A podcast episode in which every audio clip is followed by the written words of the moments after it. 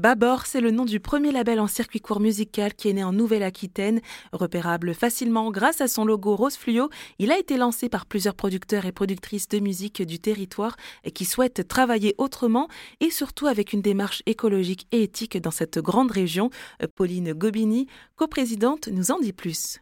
Euh, je pense que dans toute la société, tous les métiers ou même en tant que citoyen, on est, on est un petit peu obligé euh, de réfléchir à comment changer la donne parce que ce monde ne va pas très bien. en tout cas, voilà, il y a des choses à faire. Il y a plein d'initiatives partout sur le territoire national et même au-delà. On s'est dit qu'on allait en rajouter une mmh. parce qu'en fait, Babor, c'est pas, ça ne vend rien. Il n'y a pas d'objectif de concurrence. C'est au contraire essayer de trouver des solutions pour continuer à faire nos métiers, défendre la musique indépendante, mais on considère qu'on n'est pas là pour polluer. On aimerait bien ne pas participer à détruire cette planète, on aimerait bien participer à montrer davantage la société telle qu'elle est, donc plus de diversité, plus de femmes sur scène, plus de solidarité.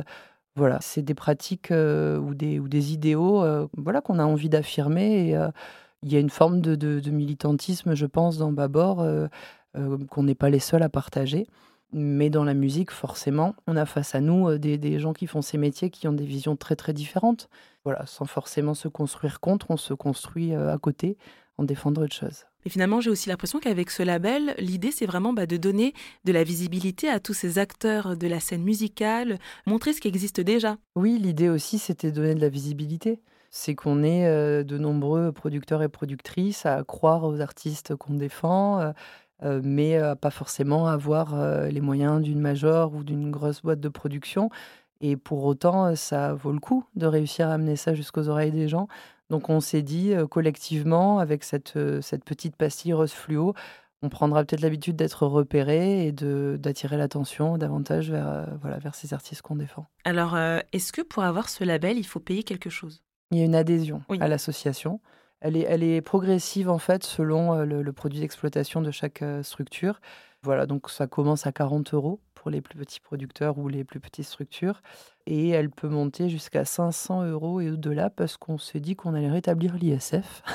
et donc on a fait un impôt de la, solidarité euh, côté, côté Babor. Voilà. Et alors, comment est-ce que le public il a accueilli l'arrivée de ce label, que ce soit bah, au niveau des professionnels, mais aussi des citoyens? On a fait des présentations, plusieurs, à des publics différents. Euh, ça a été euh, avant des concerts parfois.